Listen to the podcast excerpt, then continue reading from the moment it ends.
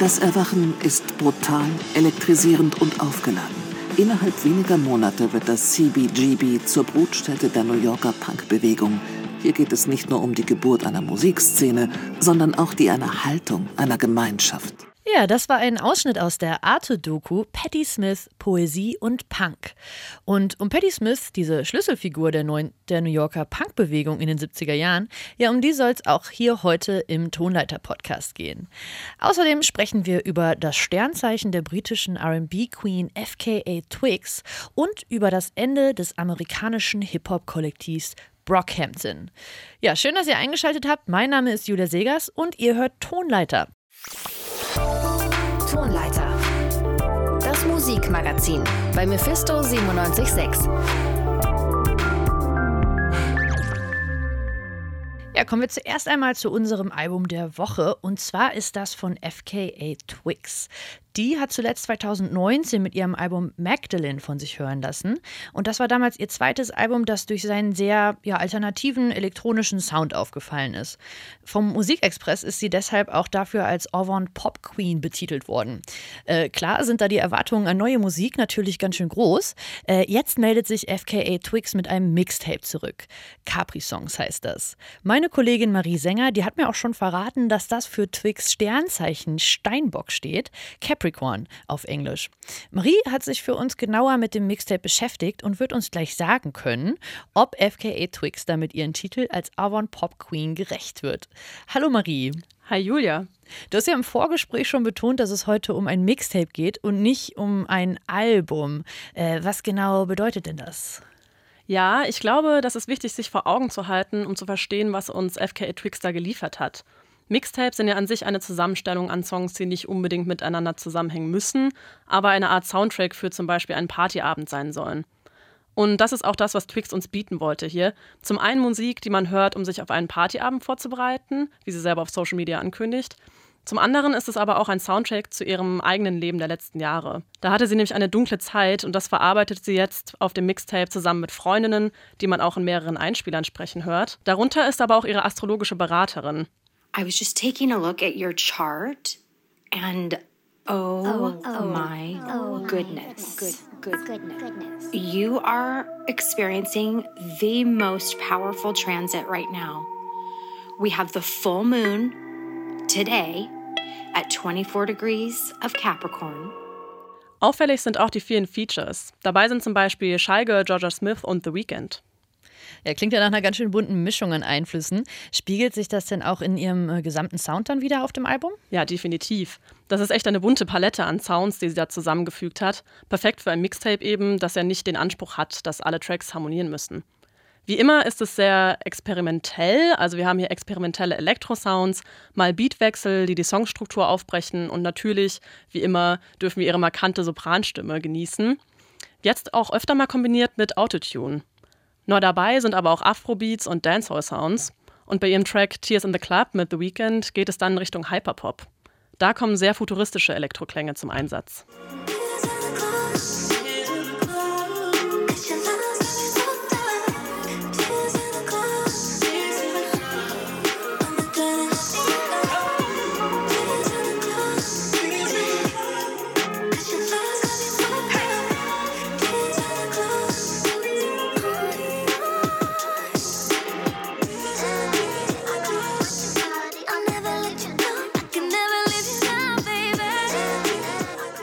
Ja, das klingt ja schon äh, ganz schön äh, clubtauglich. Ja, wobei der Text selber ja gar nicht wirklich nach guter Laune klingt. Hier geht es nämlich um Liebeskummer, beziehungsweise um Liebeskummer im Club. Capri-Songs jetzt generell als Partymucke abzustempeln, würde der Leistung von Twix auch echt nicht gerecht werden, finde ich. Es stimmt schon, im Vergleich zu Magdalene ist es weitaus weniger diffus und dafür sorgloser.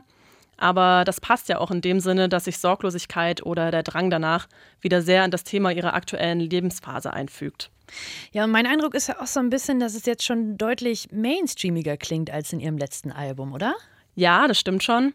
Ihr letztes Album Magdalene war auch die Verarbeitung von einer schweren Trennung. Das hat sich dann natürlich durch das ganze Album gezogen, das dadurch emotional und musikalisch auch eher schwer war. Im Mixtape geht es jetzt um Heilung, also insgesamt geht es hier in eine optimistischere Richtung. Dabei verarbeitet Twix aber immer noch sehr viel. Es geht um Orientierungslosigkeit und Sich alleine zu fühlen ist auch oft Thema. Ähm, bei Capri Songs ist jetzt aber letztendlich das Ziel, sich nicht weiter von seinen Ängsten bestimmen zu lassen. Und so kanalisiert Twigs ähm, ihre Ängste stattdessen in für ihre Verhältnisse echt fröhlichere Musik, wie sie auch selbst sagt. Really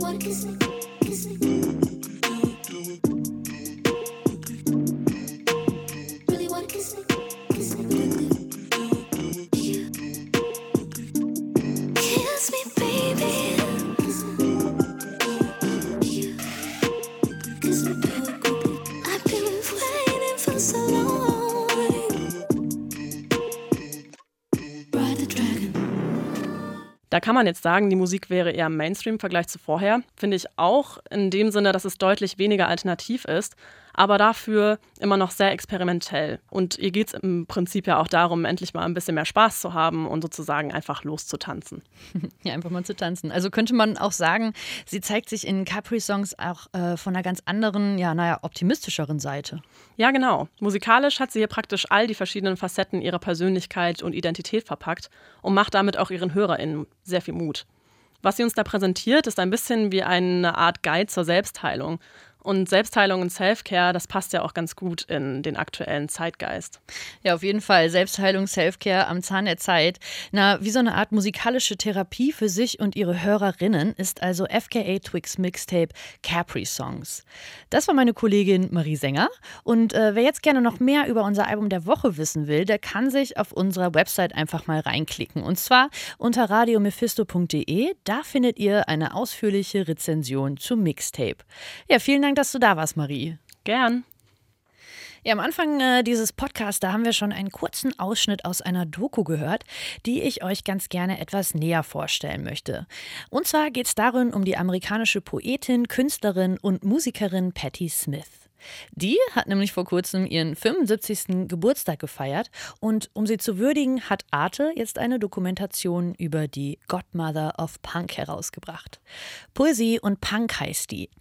Eröffnet wird die Doku mit einer Zeile aus ihrem bekannten Song Gloria, die den Punk-Spirit von Patti Smith auf den Punkt bringt. Jesus died for somebody's sins, but not mine. I said that Jesus died for somebody's sins,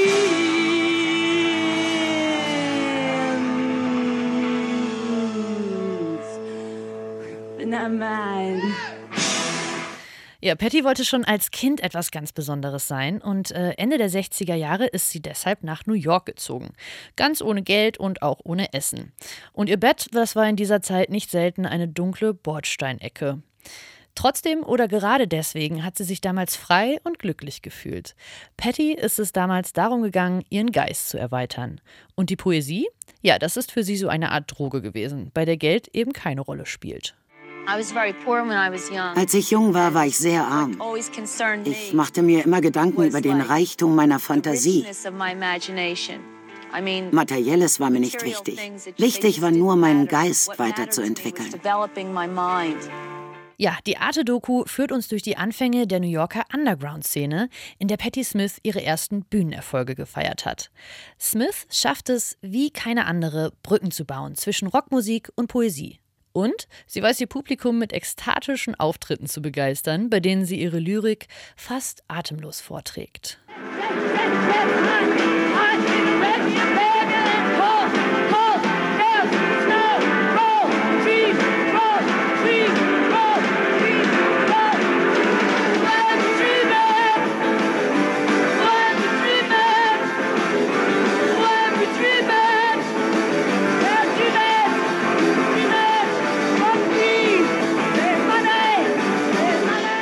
Der Spirit der New Yorker Underground-Szene, der wird in Poesie und Punk nacherzählt. Mit bezeichnenden Filmsequenzen, Konzertmitschnitten, Interviews und Illustrationen. Es ist ein eindrucksvolles Porträt über Patti Smith und ihr Lebenswerk. Bis Mitte März könnt ihr es noch in der Arte Mediathek sehen. Außerdem gibt es die Doku auch auf YouTube. Ja, und wir machen jetzt mal einen der größten thematischen Sprünge, die in der Musik überhaupt denkbar sind. Und zwar vom Punk zu den Boybands. Ja, bitte nicht aufhören, Take That. Das war der Tenor der meisten britischen Jugendlichen Mitte der 90er. Aber wie bei den meisten Boybands war auch bei Take That einfach irgendwann Schluss. Und auch die letzten Boyband-Auflösungen, die sind ja noch nicht so lange her. Man denkt da zum Beispiel an One Direction oder auch neuerdings an Brockhampton. Letztere haben nämlich vergangene Woche ihr Ende als Band bekannt gegeben. Mein Kollege Scott Heinrichs, der hat sich das zum Anlass genommen, um nochmal auf die letzten Jahre der Band zurückzublicken. Und er erklärt, warum ausgerechnet Brockhampton eine der wichtigsten Boybands waren. Die Geschichte von Brockhampton klingt fast schon zu märchenhaft, um wahr zu sein.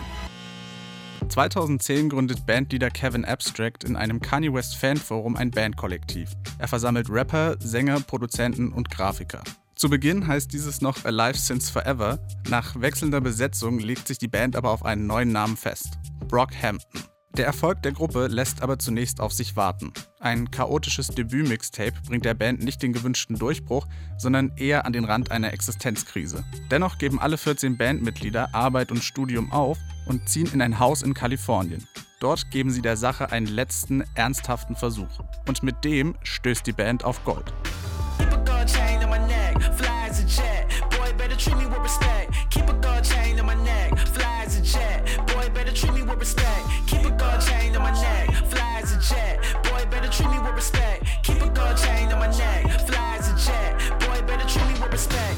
2017 stellt Brockhampton die Hip-Hop-Welt auf den Kopf. Die beste Boyband seit One Direction veröffentlicht Single nach Single und Album um Album. Am Ende des Jahres steht mit den Alben Saturation 1, 2 und 3 eine Trilogie. Die klingt nach Wu-Tang Clan und Free Six Mafia, gleichzeitig aber auch nach NSYNC und den Backstreet Boys. In erster Linie klingt sie nach einer Gruppe junger Kreativer, die richtig viel Spaß an Musik haben. Shouldn't your pockets be big just like a fat chick? Shouldn't your mama be done paying the house up? Shouldn't you have a real big ass ego? Shouldn't these girls be flocking just like seagulls? Just to me, I like a. Think I need someone who can handle it. Ice on my bars and my wrist is fixed. I don't need nobody trying to give me shit. Just to me, I like a. Think I need someone who can handle it. Ice on my bars and my wrist is fixed. Brockhampton vermarkten sich selbst aggressiv als Boyband, ohne dabei die üblichen Klischees zu erfüllen. Die Gruppe verzichtet auf klassische Herzschmerzballaden und durchproduzierte Megahits. Stattdessen vertont die Band Probleme, die Anfang 20-Jährige in den USA herumtreiben. Brockhampton ist kompromisslos antirassistisch, queer und depressiv und wirft so Boyband-Stereotype über Bord und Hip-Hop-Klischees gleich mit. Why you always rap about being gay? Cause not enough niggas rap and be gay. Where I come from, niggas get called faggot and killed. So I'ma get hit from a nigga right here. And they can come cut my head off him, and my legs off him. And I'ma still be a boss, so my head gone, yeah. Auf dieser Welle des Erfolgs schien es zunächst weiterzugehen. Es folgte ein 15 Millionen Dollar Deal mit RCA Records. Das nächste Album Poppy stand bereits in den Startlöchern. Doch dann folgte die große Bandkrise. Es gab Anschuldigungen gegenüber Mitglied Amir Van. Ihm wurden sexuelle und psychische Nötigungen und eine Beziehung zu einer Minderjährigen vorgeworfen. Außerdem soll er den Freund von Bandkollege Dom McLennan mit überfallen haben. Van muss das Kollektiv daraufhin verlassen und kurz sieht es erneut nach dem Ende der Gruppe aus. Doch nach einiger Wartezeit veröffentlicht Brockhampton das Nachfolgealbum Iridescence. Und das klingt ganz anders.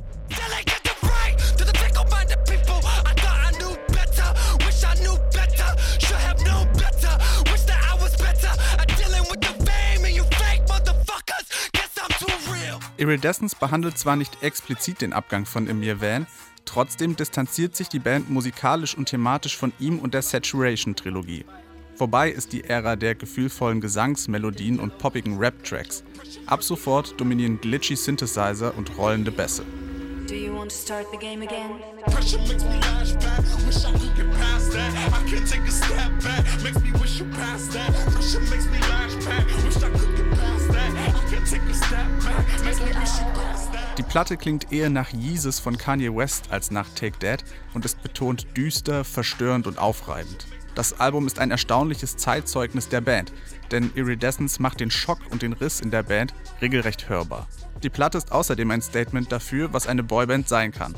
Offen depressiv, aber auch aggressiv und wütend. Trotz aller Experimentierfreudigkeit ging Brockhampton in dieser Phase ein entscheidendes Element verloren. die Leichtigkeit der Saturation-Ära. Somit ist Iridescence auch als lautes und verzerrtes Herumtänzeln rund um Vans Taten zu verstehen. Das fünfte Album Ginger und insbesondere der Song Dearly Departed nehmen sich 2019 dann final diesem Thema an. Die Platte wird so auch zur Abrechnung mit dem ehemaligen Bandkollegen. Die Mitglieder wünschen ihm wahlweise Heilung, betrauern den Verlust eines Kindheitsfreundes oder machen wie Dom McLennan klar, dass sie ihn nie wiedersehen wollen.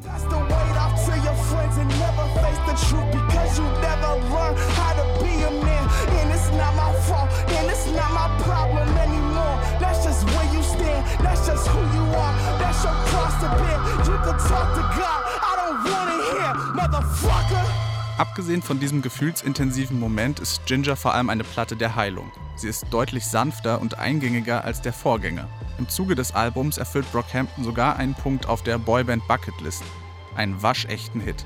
Und Sugar ist genau der. Dua Lipa Feature inklusive.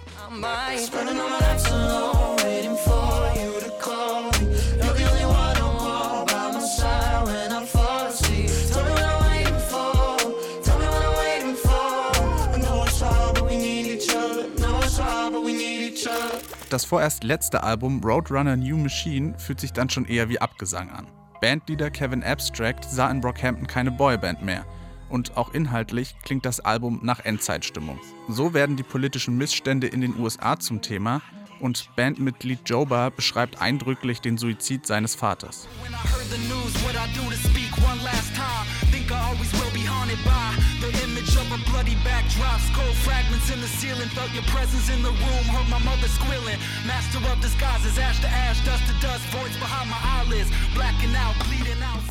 Letzte Woche gab die Band ihre Auflösung bekannt.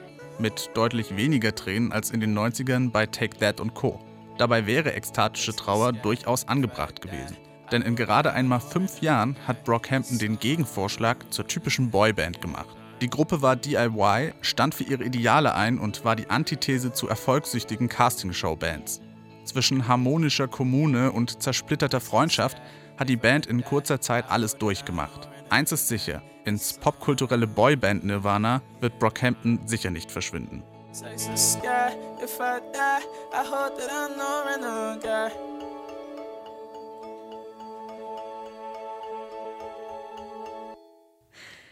Mein Kollege Scott Heinrichs war das mit einem Nachruf auf Brockhampton. Wir sind für diese Woche am Ende unseres Tonleiter angekommen. Und zum Abschluss, da habe ich noch einen persönlichen kleinen Musiktipp für euch. Und zwar einen Song aus der neuen B-Sides-LP der kanadischen Indie-Rock-Band Broken Social Scene. Der Song, der heißt Do the 95 und ist ganz schön laut, schnell, treibend und auch lyrisch zugleich.